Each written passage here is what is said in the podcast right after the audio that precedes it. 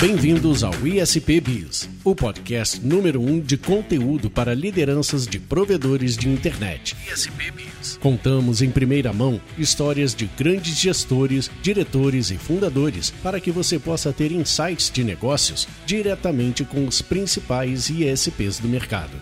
Se você gostou do conteúdo, não deixe de avaliar e compartilhar com seus pares. O seu provedor pode ser o próximo entrevistado.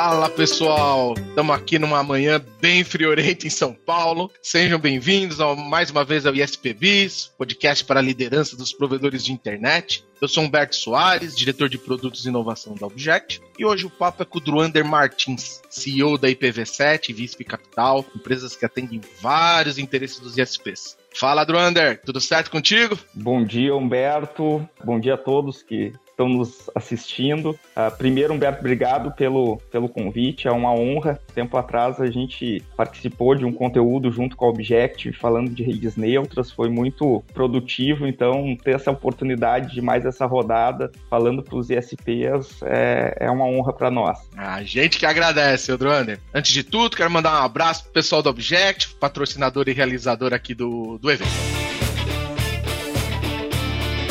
Esse podcast é uma realização Objective. Aqui entregamos soluções simples para problemas complexos. Rompemos barreiras tecnológicas através de produtos digitais, serviços de consultoria, treinamento e desenvolvimento de software. Seja através de metodologias, entregas ou cultura, nossos parceiros compreendem o que significa qualidade além do software.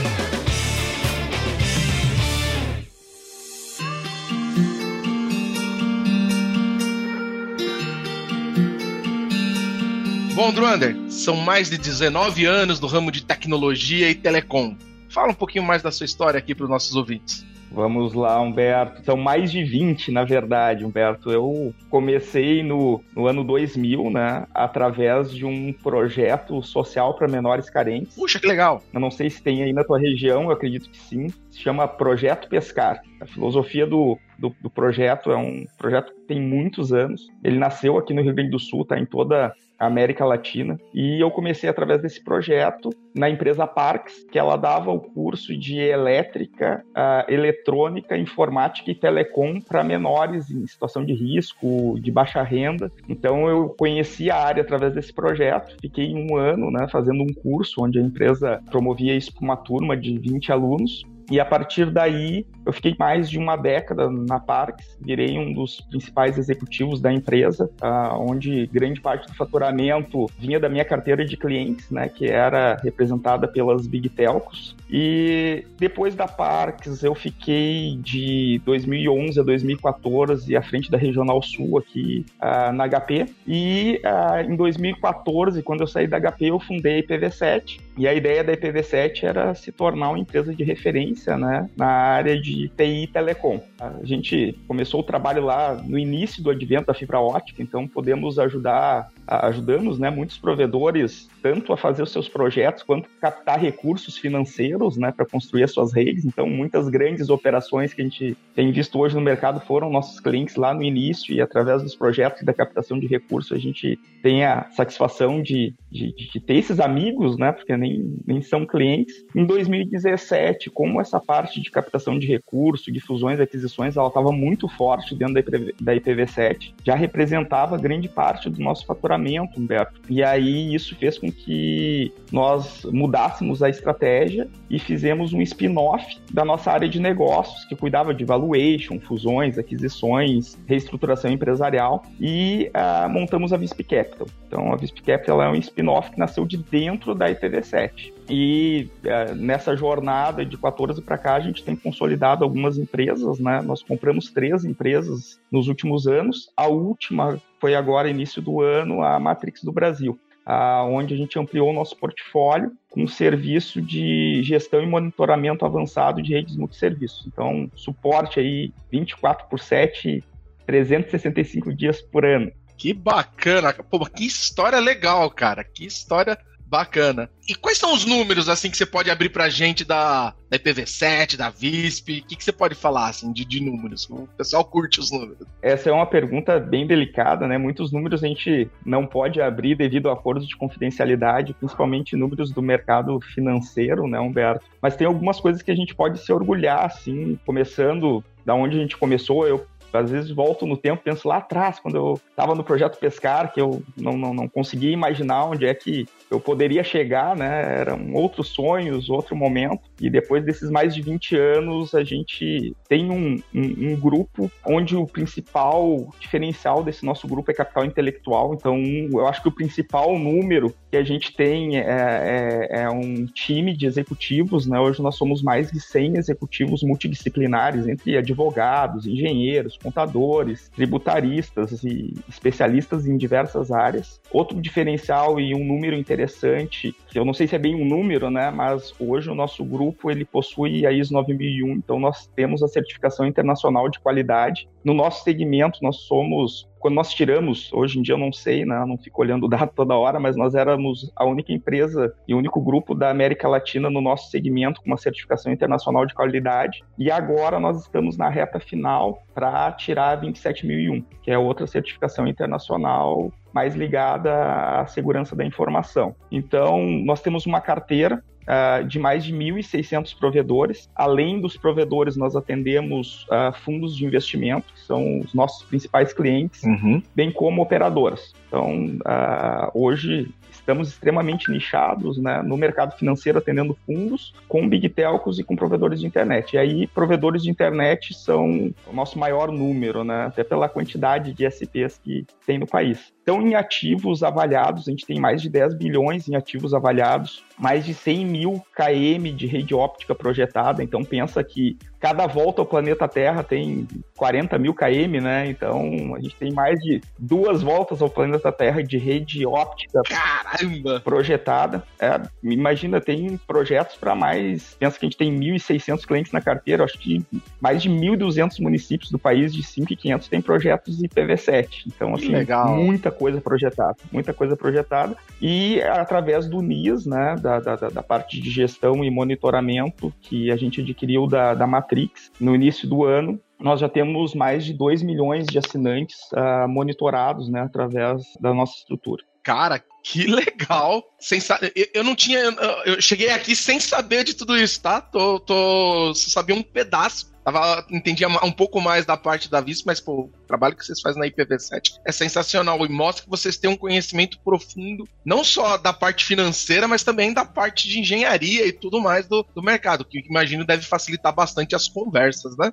Facilita, facilita. Eu acho que a gente entender a dor do cliente, né, Humberto? Uh, vocês da, da Objective também têm essa característica de ser uma empresa ampla, uh, então o fato de a gente entender da parte técnica, de, de desde a, do estudo de mercado, de como conceber um projeto, de como fazer um business plan, até acompanhar a empresa até um evento de liquidez, ou um IPO, ou uma venda, ou uma aquisição, ou uma fusão, isso acaba facilitando muito e gera um conforto para os nossos clientes, né? Ah, sensacional. É, é, bem isso mesmo. É como você falou, o grande, o, o, o grande diferencial é o capital intelectual humano. É, faz muita, muita diferença mesmo. E agora falando um pouco mais de mercado. Essa é uma reportagem lá na, na RTI que falava que em 2021 vocês realizavam uma média de duas a três negociações mensais. 2022, com tudo que a gente está vendo acontecendo, manteve ou teve uma queda? No início do ano ali, eu não sei se devido a férias, ao momento econômico do país, a gente notou que deu uma, uma esfriada. Mês passado a gente fechou duas uh, negociações e mês retrasado três. Então eu diria que os primeiros meses ali do ano deram uma baixada, mas eu sinto que tem muita coisa acontecendo, tá, Humberto? Uh, às vezes a gente se preocupa só com o que sai na mídia, né? Mas existe um mercado invisível, cara, é, enorme. Então, assim, 2022 é um ano conturbado, né? Se a gente parar para pensar que vai ter Copa, eleições, alta de juros, guerra, um monte de pandemia, pós-pandemia. Então, tudo isso acaba influenciando de certa forma. Mas existe um espectro visível e um espectro invisível, né? Então, muitos que estão achando que o mercado está parado na verdade, o mercado não está parado. Tem muitos fundos de infraestrutura as operadoras estão indo às compras, muitos fundos consolidadores, muitas fusões acontecendo nos bastidores. Então, como o ciclo desses negócios até chegar na mídia são ciclos longos, de 6 a 12 meses, tem muita coisa que a gente vai ver nesse segundo semestre que a gente vai se perguntar, pô, quando isso aconteceu? Isso aconteceu exatamente quando a gente achou que o mercado estava parado. Então, o mercado, embora pareça que está parado, não, não, não está. Tem muita coisa legal acontecendo, muita coisa bacana. Então, estou bem otimista com esse final de ano e ano que vem. Bacana, cara. Uma coisa que a gente especulou, né, é que o, os fundos, os consolidadores, eles eles estavam segurando um pouco a grana. A, a gente sabe que em economia o humor é, às vezes é, ultrapassa a razão, né? Não, não é incomum isso acontecer. Mas é,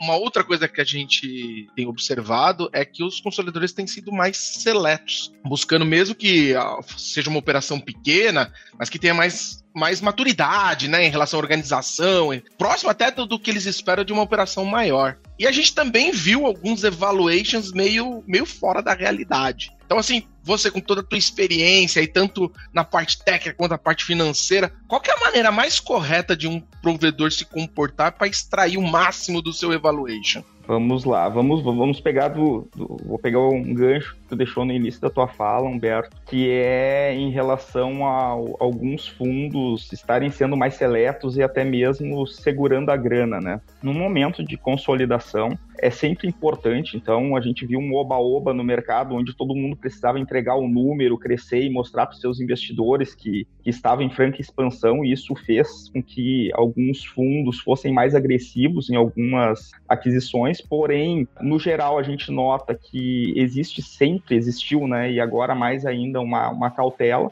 E eu tenho uma tese complementar à tua eu não acho que. Uh, eu escuto às vezes, ah, os fundos acabou o dinheiro, secou a fonte. Cara, o dinheiro não acabou, não secou a fonte. O que está acontecendo, Humberto, é que quando tu, tu vai para uma consolidação e tu é muito agressivo e tu faz diversas aquisições em série, tu tem que fazer a digestão dessas aquisições, né? Então não é fácil tu incorporar todas as compras. Então tem cara que tá comprando 5, 10, 20, 30 operações ano. Cara, uma hora tu tem que parar, digerir, estruturar todo esse negócio, porque existe o dia seguinte, né, da pós-aquisição, tu tem que fazer tudo rodar como se fosse uma coisa só. E isso é desafiador, independente da quantidade de capital que tu tenha no teu bolso. Então, uma coisa que a gente tem que parar e pensar é: será que o dinheiro acabou? Ou será que simplesmente os caras estão dando aquela respirada, aquela organizada para seguir para as próximas ondas? Consolidar não é só comprar. Exato. E muitos fundos estão,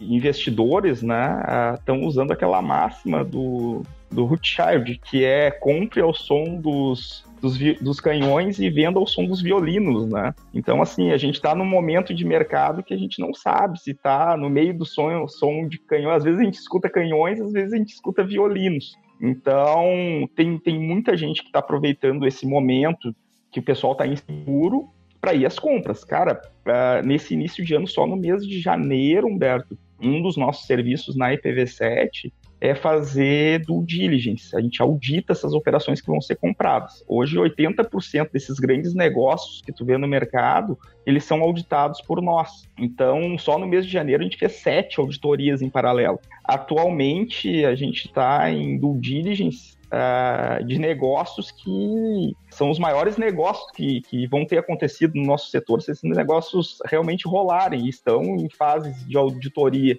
Então, assim, tem muita coisa acontecendo e, uh, como eu falei, existe um otimismo e um pessimismo. Enquanto isso, os provedores também estão se mexendo. Cara, muita fusão entre pequenos e médios. Então, o pessoal não está parado, uh, porque todo mundo sabe que vão vir próximas ondas, né? Tu me questionou qual o, o, o melhor método, né, para o cara cuidar do, do do seu valuation, não ter um valuation tão descolado do, do, do, mercado. Então, eu sempre gosto de dizer que o valuation, em tese, ele é regido por três pilares, né? Crescimento, a empresa tem que estar tá crescendo, então tu tem que cuidar disso. Ela tem que ser rentável, não adianta só tu crescer e, e, e não ter rentabilidade. E tu tem que cuidar muito do risco. Não adianta tu crescer, ter rentabilidade, mas tu ter um passivo enorme, um monte de risco, tu não paga o aluguel do poste, tu não tem equipamentos com Anatel, tu não paga o imposto, tu, não cuida bem dos teus funcionários, então tu tem passivo trabalhista enorme. Então tudo isso é avaliado né, no momento de, de, de, de, de uma fusão ou aquisição e isso reflete diretamente no valuation da operação. Então a ideia é que essas, essas três pontos, crescimento, rentabilidade e risco, eles andem em equilíbrio e que a empresa esteja organizada e, e pronta né, para ser auditada, para para realmente ir para a mesa. A gente vê muitas empresas despreparadas indo para a mesa, ah, expectativas de valores totalmente descoladas da, da realidade do mercado. Então, o dono acha que a operação dele vale mais do que vale. Então, isso acaba a, afetando bastante, né, em alguns negócios, essa expectativa de valor distorcida. O mercado ele está mais ou menos precificado, né? Todo mundo até pelas matérias da mídia, consegue ter uma ideia de quanto o mercado está pagando. Às vezes tu vê o cara lá que está com a operação toda desorganizada, pequenininha, ele escuta que um grande foi vendido lá 2.800, 3 mil reais, ele diz, não, se o fulano foi vendido a 3 mil reais, eu também uh, valho isso. Mas, cara, ele foi vendido a 3 mil reais o assinante, mas ele estava se organizando há anos. Tu nunca te organizou tu acha que tu vale igual o cara. Então, isso, isso acaba pesando bastante, Humberto. Bacana, cara. É, não é, não é só no mercado de SPs, a gente tem acompanhado outros projetos de, de fusão e aquisição.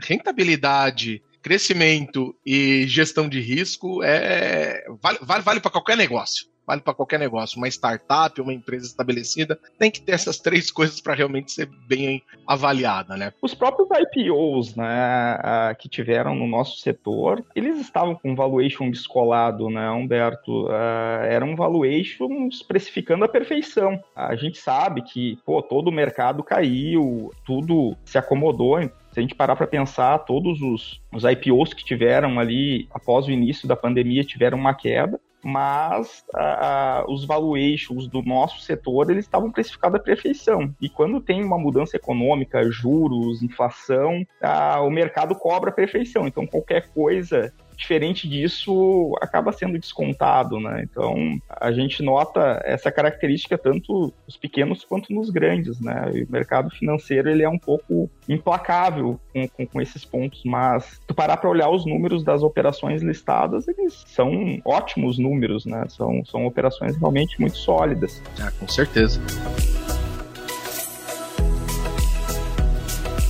Drander, caminhando agora aqui para o final, numa palestra sua do Encontro Nacional da Brint em 2021, você comentou que 2022 a palavra de ordem seriam fusões. Você já deu aí na, na resposta anterior um, um, um spoiler de que estão ocorrendo fusões bastante em pequenos e médios. Mas tá tornando realidade essa tua previsão? Muito. Pô, tem, tem infusões grandes acontecendo, né? Se, se a gente olhar, tem, tem vários cases aí de, de grandes fusões ocorrendo e tem muitas fusões que ainda estão nos bastidores. Eu uh, reafirmo a profecia de que as fusões são, são, são o caminho aí para muitas operações. É muito desafiador, tá, Humberto? Não é uma coisa fácil fazer uma fusão, é muito delicado, tem que estar tá muito bem assessorado. Tem muita gente se unindo aí, se juntando de maneira errada, e isso não pega bem aos olhos do mercado financeiro, mas quem está disposto a fazer uma fusão da maneira correta tem um potencial incrível de ganhos né, devido às sinergias. Então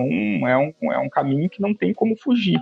Agora, uns dias atrás, acho que umas duas semanas atrás, teve o evento da Internet Sul em Gramado, uh, onde estavam vários provedores do Brasil inteiro. Estava maravilhoso o evento e a palavra de ordem era fusão. Então, assim, Uh, muitos grupos se formando, muita coisa legal. Então, assim, quando a gente vai nos eventos, a gente vê que realmente esse movimento ele ele está ocorrendo. E outros dois movimentos que eu falei também nesse, nesse mesmo momento lá da, da, da palestra da Brint, era o movimento de redes neutras, né? Que a gente também pode confirmar aí através das matérias, da mídia, do mercado, dos eventos, que é o assunto, é a palavra da vez, só se fala em rede neutra. As, as, as big telcos acordaram para isso, fundos de infraestrutura acordaram para isso e os próprios provedores de internet acordaram para isso. Hoje em dia tem muito provedor de internet neutralizando as suas redes. Então, assim, é um movimento que está em alta e eu acredito que vai continuar. Até estava brincando, né, esses movimentos visíveis e invisíveis, né, um outro movimento movimento que está em alta e eu, eu acho que tem tudo para dar certo, Humberto, é com a alta de juros o dinheiro ficou caro, né? E muitos provedores estão se perguntando, cara, como é que eu cresço? Como é que eu faço agora? Porque tá tudo muito caro. Então, assim, tu tem a opção de vender a tua operação, fazer uma fusão, pegar dinheiro em banco e ir para redes neutras, onde não tem investimento capex. Só que tem um outro movimento que eu vejo que está fazendo todo sentido para muitos dos meus clientes, que é o movimento de se financiar em cima dos fornecedores. Então tem fabricantes, distribuidores, não sei se tu, tu, tu tem acompanhado, Humberto, mas com movimentos de turnkey, que nada mais é do que um outsourcing, onde o cara te vende, tu quer entrar lá numa cidade. Tu levanta todos os custos, tanto de material, quanto serviços, quanto projetos, qualquer coisa que queira botar nesse pacote. Uh, o distribuidor te dá seis meses de carência e te financia em até 60 meses. Então, isso acaba ficando muito interessante né, para quem quer expandir e, e se organizar para as próximas ondas de consolidação, porque, porque isso não vai parar.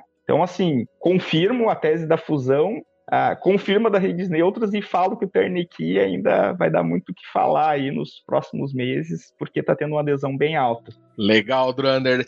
Só, só dar uma pitadinha. O que, você acha que é o principal erro que o pessoal com pode cometer nas fusões? O principal, tá, Humberto? O ego. O principal. O ego, cara. O ego. É, é, o pior de todos os. A maior parte, eu acho que 80%, isso é dado interno nosso aqui, não sei se tem como comprovar cientificamente, mas 80% das fusões que não dão certo são por, por ego, cara. Começa ali, ah, qual vai ser o nome? Ah, não, a minha marca é mais forte que a tua. Putz, a minha operação vale mais que a tua, o meu cliente é melhor que o teu. Então, assim, a, a, a, o principal erro é não filtrar quem serão teus pares, os teus sócios ali, as empresas que tu, tu vai te associar. Porque às vezes tu bota um cara, um perfil comportamental um pouco equivocado ou não muito maduro, ele acaba bagunçando geral uma fusão que teria tudo para ser maravilhosa. Então, assim, eu acho que lidar com as ansiedades, lidar com o ego é o, é o principal desafio de uma fusão. Porque, cara, juntar um monte de empresas não. Existe técnica para isso, né? Existe metodologia. Agora, ah, quando tu bota um monte de, de seres humanos ali, onde cada um era o dono do seu campinho, e a partir do momento que eles fazem uma fusão, eles têm que conviver, uh, tu tem que admitir que nem sempre tu vai ter razão, as coisas nem sempre vão ser feitas do teu jeito tu tem que estar tá realmente muito seguro de que é esse caminho que tu quer seguir, porque senão tu não tu não consegue. E onde tiver um que não tiver com esse driver, acaba impactando diretamente o resultado de uma fusão. É impressionante. É, é, é, é um lugar comum na, na no, no, trabalho, né? Você tem a questão técnica, a questão técnica é mega importante, mas no final das contas, o que faz dar certo, o que faz dar errado, são as relações humanas, é o, é o, o emocional que acaba pegando e sendo definidor da coisa, né? Exatamente. Não adianta ter só QI, né? o cara tem que ter um, um emocional muito bom.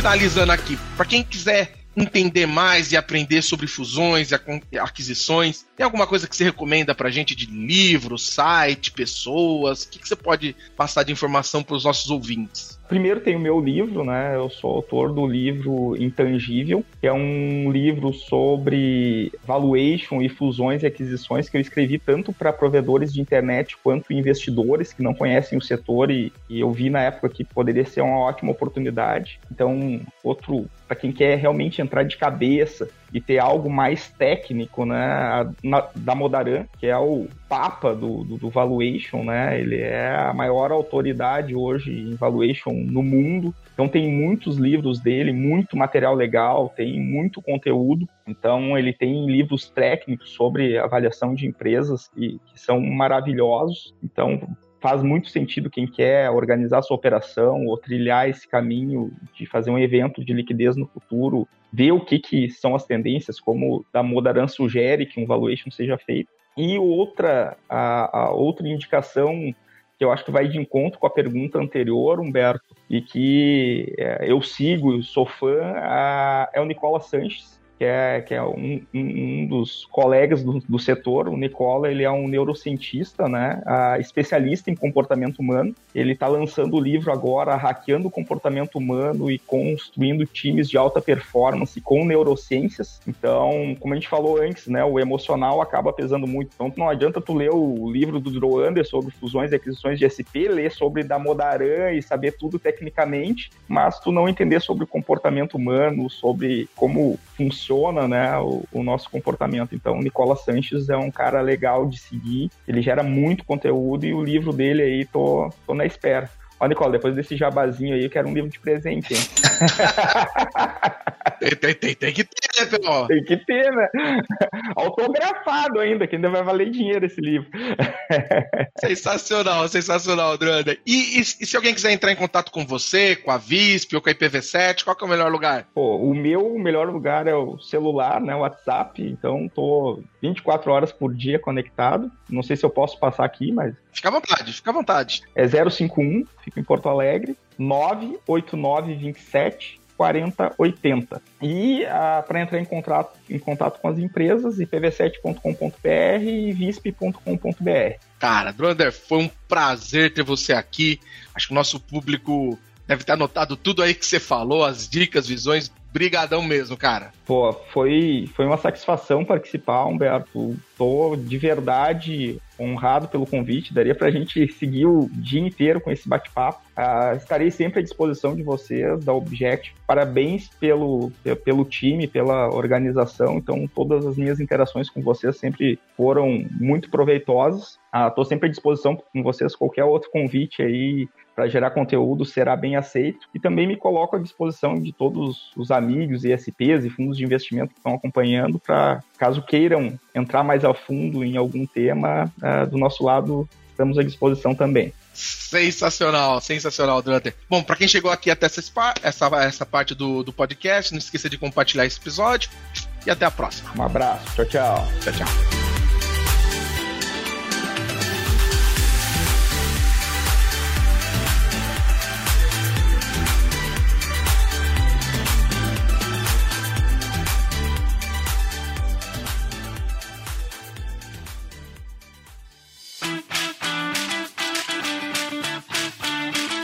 ISPBIS é um oferecimento de NG Billing, o software de faturamento recorrente da Objective. Um sistema robusto de CRM e billing para operações complexas e ofertas multiproduto. Capaz de otimizar todo o ciclo de relacionamento com clientes, o NG Billing garante a governança necessária para auditorias independentes, captação de investimentos e abertura de capital.